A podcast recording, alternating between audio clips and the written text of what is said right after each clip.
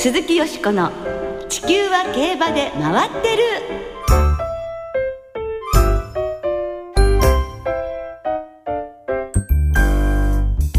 皆様こんばんは鈴木よしこです。寒いですけれどもお元気でいらっしゃいますか？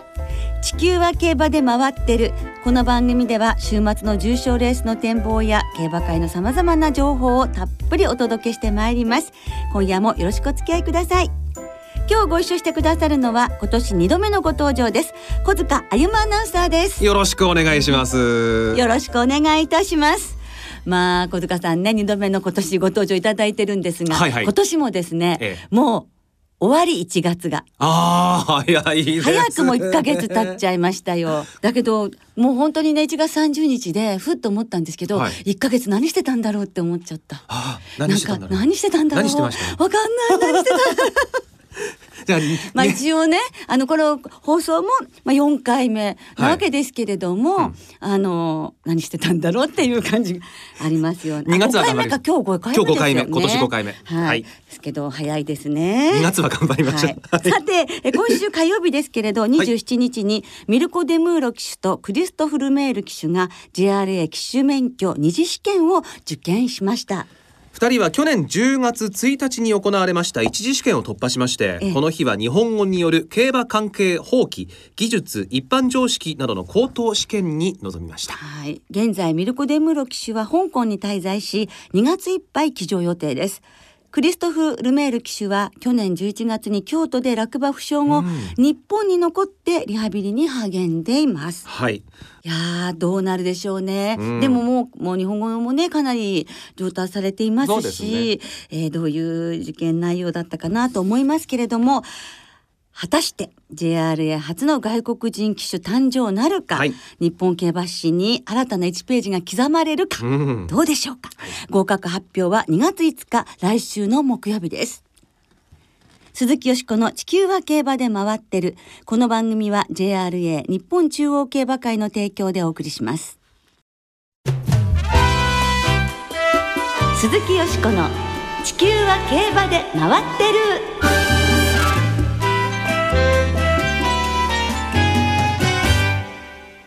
2014年度 JRA 賞受賞式リポート。はい。ということでえ。え今週は26日月曜日に開かれた JRA 賞受賞式の模様を小塚さんにお願いいたしました。関係者の皆さんのインタビューを交えながらご紹介してまいります。はい。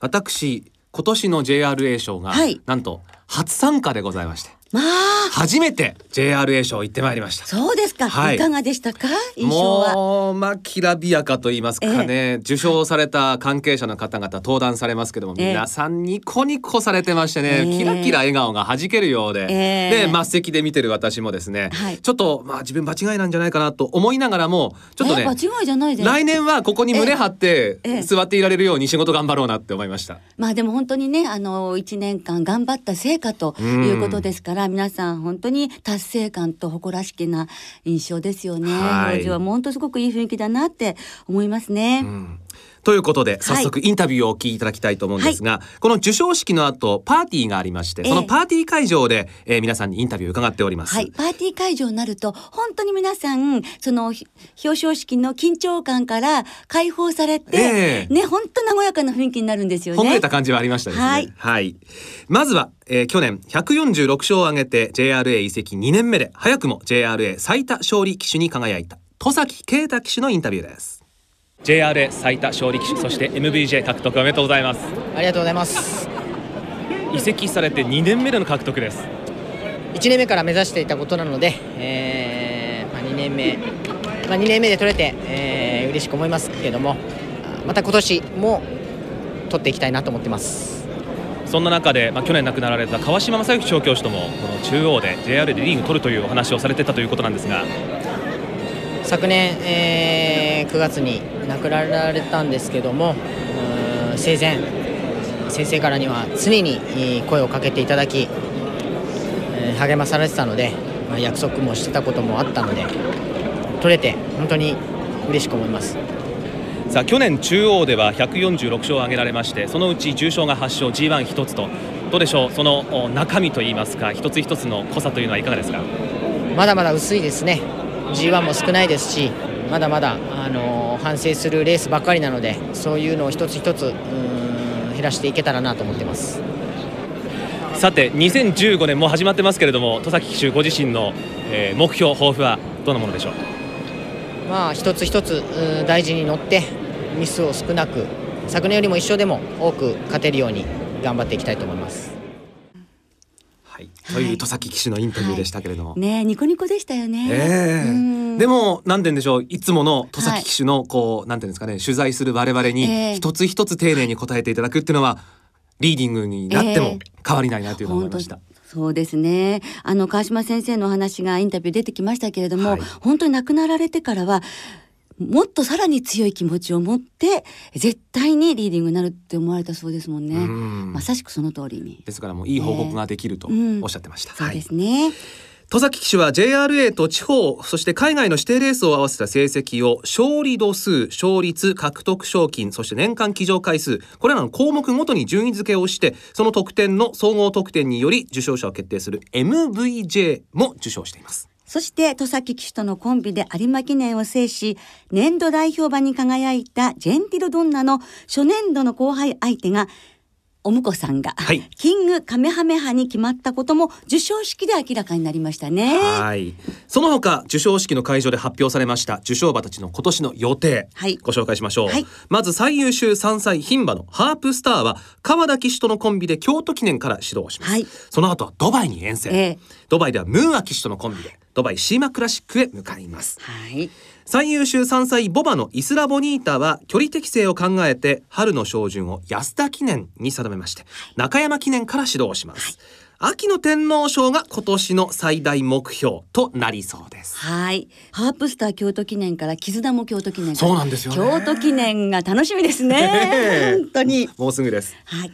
その他最優秀ダート馬北高たる前は一昨日川崎記念を勝ちまして、はい、順調に今年初戦を終えました。うん、強いね。はい、G1 8勝目ということですね、はい、そして最優秀短距離馬のスノードラゴンは3月7日のオーシャンステークスから高松宮記念に向かう予定ということです。それではスノードラゴンを管理します高木調教師にお話を伺っています。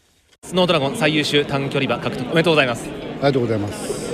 獲得されたのお気持ちいかがでしょうか？そうですね。本当にもう JR レシオなんて光栄な賞をいただきまして非常に感謝しております。このスノードラゴン去年の、えー、オーシャンステークスで久々に芝を使いましたあの辺りの,、まあその先生の判断というのは改めていかがだったんでしょうか、まあ、そうですねちょうど、まあ、ダートの方も結構賞金的にも出たり出れなかったりという部分があって、まあ、中山の状態がちょっと時計のかかる芝状態だったので、まあ、もう足元の方もだいぶ固まってきてるんで、まあ、ちょっと芝の方を使いたいということをオーナーに相談しました。そこからトントンと高松宮記念2着そして秋は G1 タイトルとなりましたそうですねなんかやっぱりあの時計のかかって、まあ、宮杯もかなりの不良馬場で、まあ、あの時計がかかるからこうフロックだという感じは騒がれてましたけどもなんとか G1 も取れてよかったですね。高木厩舎としても去年は、えー、マイネルフロストで初めての、えー、重賞を勝ちましてその後 G1 までと大きな1年だったと思うんですが。そうですね。なかなか重賞勝てなかったんですけども去年まあ3勝もさせてもらって、はい、非常に今勢いに乗ってます。今年2015年のスノードラゴンなんですけれども、えどういった路線を？そうですね。うん、まあ、一応オーシャンから宮杯、まあ、その後は、まあ、もう少し、まあ、追い込みなんで距離伸ばしてもいいのかなっていうちょっと考えもできてきてます、ちなみに先生この JRA 賞初めてですか？初めてです、はい、あの出席されて登壇されて感想いかがですか？そうですね。また来たいと思いますねやっぱり。はいいいですね。ぜひ来年も。はい頑張ります。いかがでしたか？高木調教師の表情はまあ、あの初めてのね、えー、あの JRA 賞とおっしゃってましたけれども、はい、まああの登壇された時はちょっとねあの緊張されてるような印象もあったんですけれども、えー、あのパーティー会場ではいつも美穂で取材をする高木調教師に戻っていらっしゃいました。はい、はい、でも本当その嬉しそうな雰囲気はね十分伝わってきますね。はい、スノードラゴンは高木調教師だけでなく大野騎手そしてオーナーの岡田真紀夫さんにも初 G1 をプレゼントしてくれたんですね。はい、まあ今年は距離を伸ばすというね、うん、コメント今ありまししたんで楽しみですね。続けて開業10年目で54勝を挙げられまして初の最多勝利調教師の座を獲得しました矢作義人調教師のインタビューをお聞きいただきます。えー、全国リーディング最多勝利調教師おめでとうございます。ありがとうございます。率直な感想はいかがですか？もうやったの一言ですね。このタイトルはかなり意識されていたんでしょうか、えー、去年はね割と正月からあの調子が良かったもんですから1年間意識してたんでね長かったです。最後の最後まで分かりませんでした。そうですね。あのー、うちのね頑張ってくれたスタッフの気持ちかなって思ってます。その最終週なんですがもう矢作厩舎大構成かけましたね。はいあのー、他の皆さんみたいに余裕がないんでねあのー、やれることをすべてやろうと。ただあの最後のミーティングでねスタッフに言った言葉は楽しくやるぞとうちらしく楽しくやろうってそれで勝とうって言って勝てたんでねこんな嬉しいことはないです。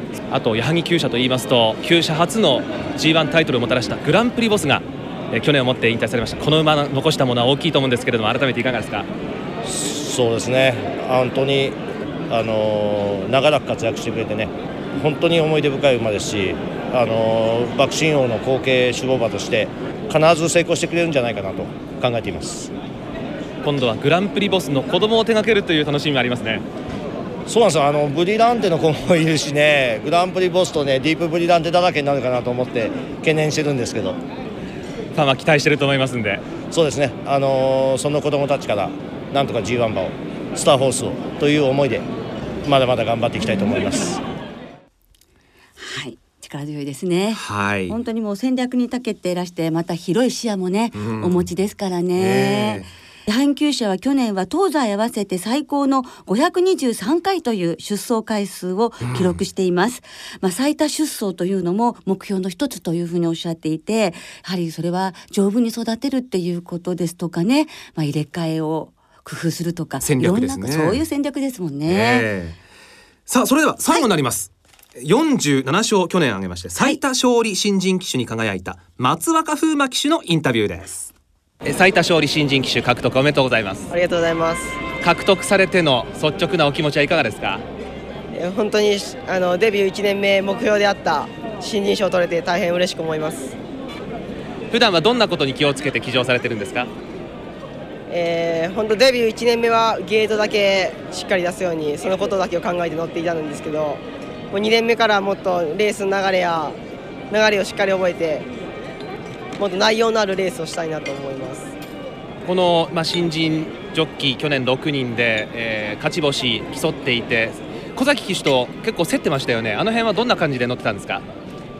まあ正直ずっと本当意識して、まあ、同期の中で本当一番一番勝たないと新人賞はもらえないので絶対小崎には負けないという強い気持ちで騎乗してました。松若騎手にとって同期の存在ってどんなんですか？ライバルライバルですね。でもあの結構、まあ、競馬を離れると仲良さそうにしている写真など結構ネット見ますけれども普段はどうなんですか？普段は本当仲いいですし食事とかもよく行きます。今年もすでに4勝上げて51勝でこれで減量1つまた、えー、1キロになりますね。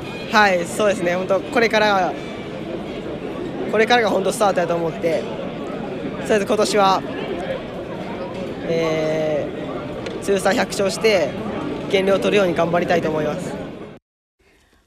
はい、という松若騎手でした、はい、43キロという本当に小柄の中にあれだけのなんか闘志が秘められてるんですね。コメントもしっかりしてました。そうですね、えー、でなんか食べても食べてもこう体重が増えないから余計もりもり食べられることも原動力になってるんでしょうか？かもしれないですね。ね2011年から昨年2013年までの3年間最多勝利新人騎手は該当者がいなかったんですよね。うん、で47という勝利数は過去の受賞者の中で三浦康生騎手91勝、うん、武豊騎手69勝福永雄一騎手53勝に次ぐまあ、立派な成績でした。はい、で小崎騎手の話がね、え塚さんのあのあのインタビューにもありましたけれど、え、良きライバルというかこのルーキーたちがまた活躍しているので、良きライバルにも恵まれてと。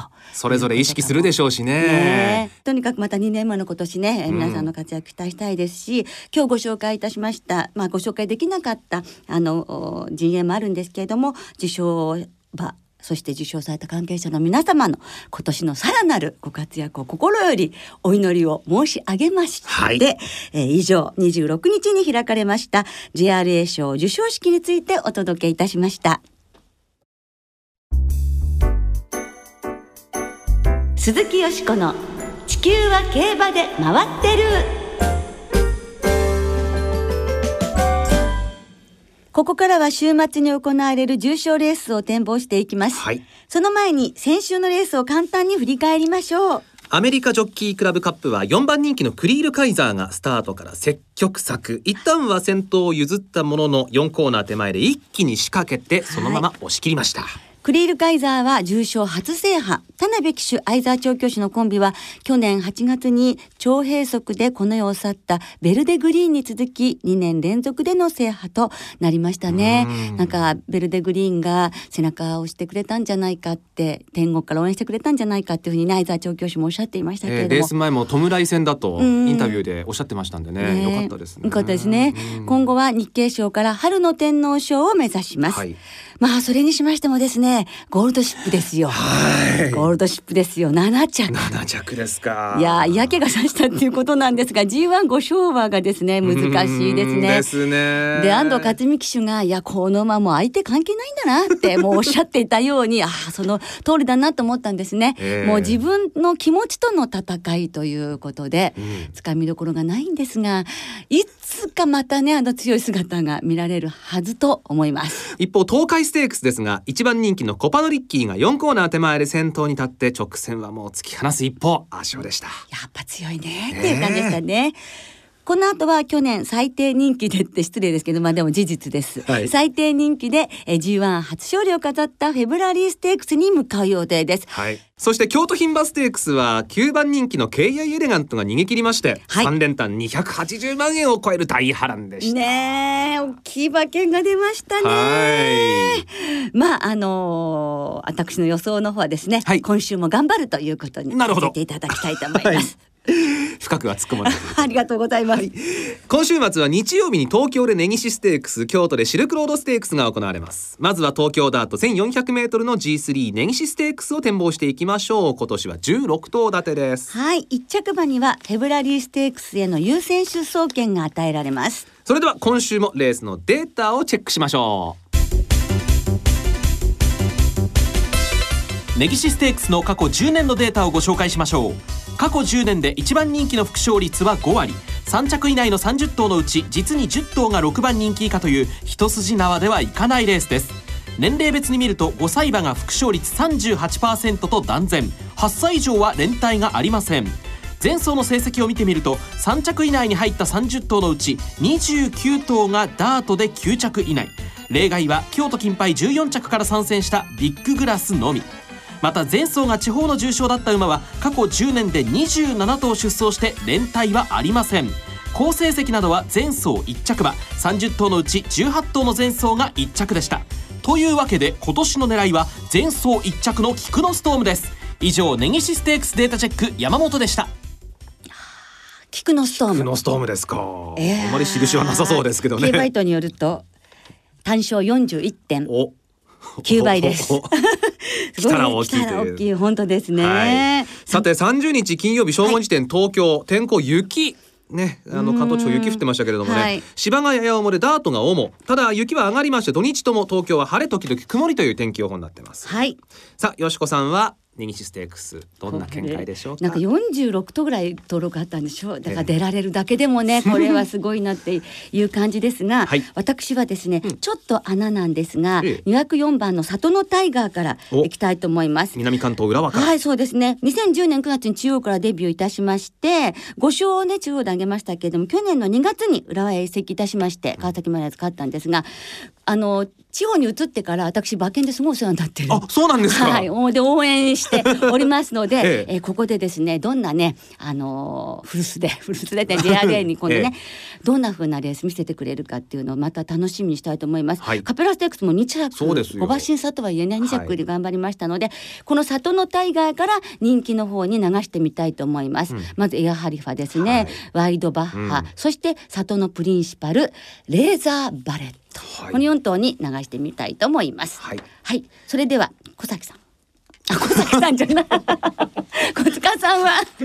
はい、えー、はい、私はですね、はい、えー、里のプリンシパル。あはい。あのちょっとね何ともつかみどころがないかなという感じもあったんですけれども、えーはい、あの重馬場で2勝上げてるんですよね重不良でね、はい、ですので明日もきっとまだね今日の、うん、あの東京の感じだとちょっとまだねあの時計が早い重馬場ぐらいになってってくれないかなと思いましてですね里のプリンシパル注目しております。はい、はい、あとはロゴタイプですよね。初ダートでね、はい、どんなレース見せてくれるかこちらも注目なさってください、はい、続いて京都で行われます芝線 200m ハンデ戦 G3 シルクロードステークスの展望に行きましょう、はい、17頭立てシルクロードステークスのデータチェックです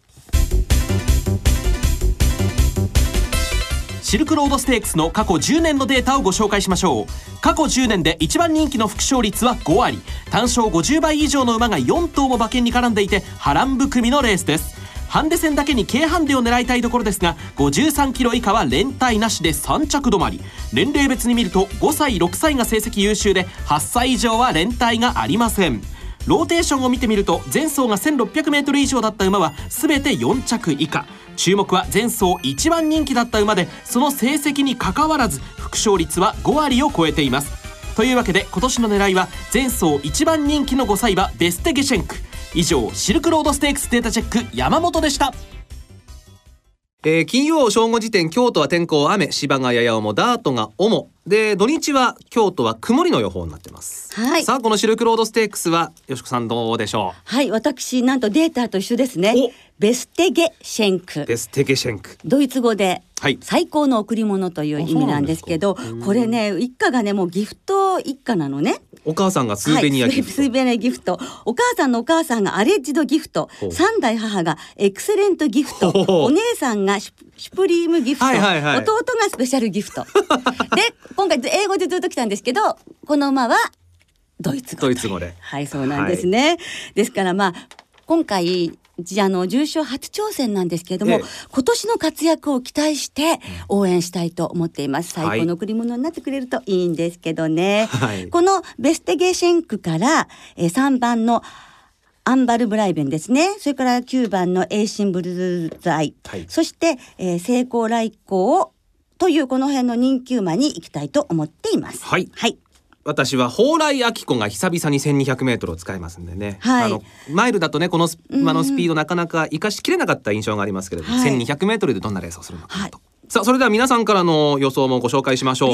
東京優春まで121日産根岸ステークスには初ダートの G12 勝負も登場しますがここはダート専用のスペシャリストワイドバッハの適性に注目して生まれんで狙いますランドールさん根岸ステークス本命京和ダッフィー、はい、府中のダート 1400m はぴったり少し穴ですが、うん、ここから手広く流したいです。馬券的よりもロゴタイプの走りにも注目してます。やっぱり皆さんそうですね、はい、ノーモア高速馬場さんシルクロードステークス。B コースに変わりますし狙うなら差し馬。中でも前走の末足が光ったサドンストームに注目しています。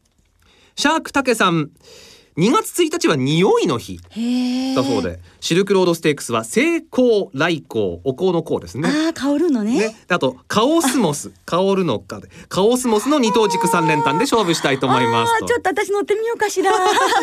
皆さんどうもありがとうございました。来週は東京新聞杯木更木賞の展望を中心にお届けいたします。お聞きの皆さんの予想もぜひ教えてくださいね。お待ちしています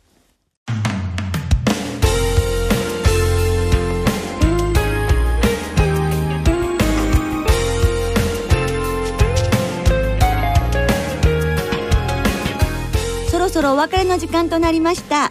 今週末は開幕週を迎える東京そして京都の二乗開催となります。重賞は日曜日に東京で根岸ステークス京都でシルクロードステークスが行われます。日曜日京都では白と茶色のまだら模様が特徴的な馬体白毛のブチコが出走を予定していますね、はい。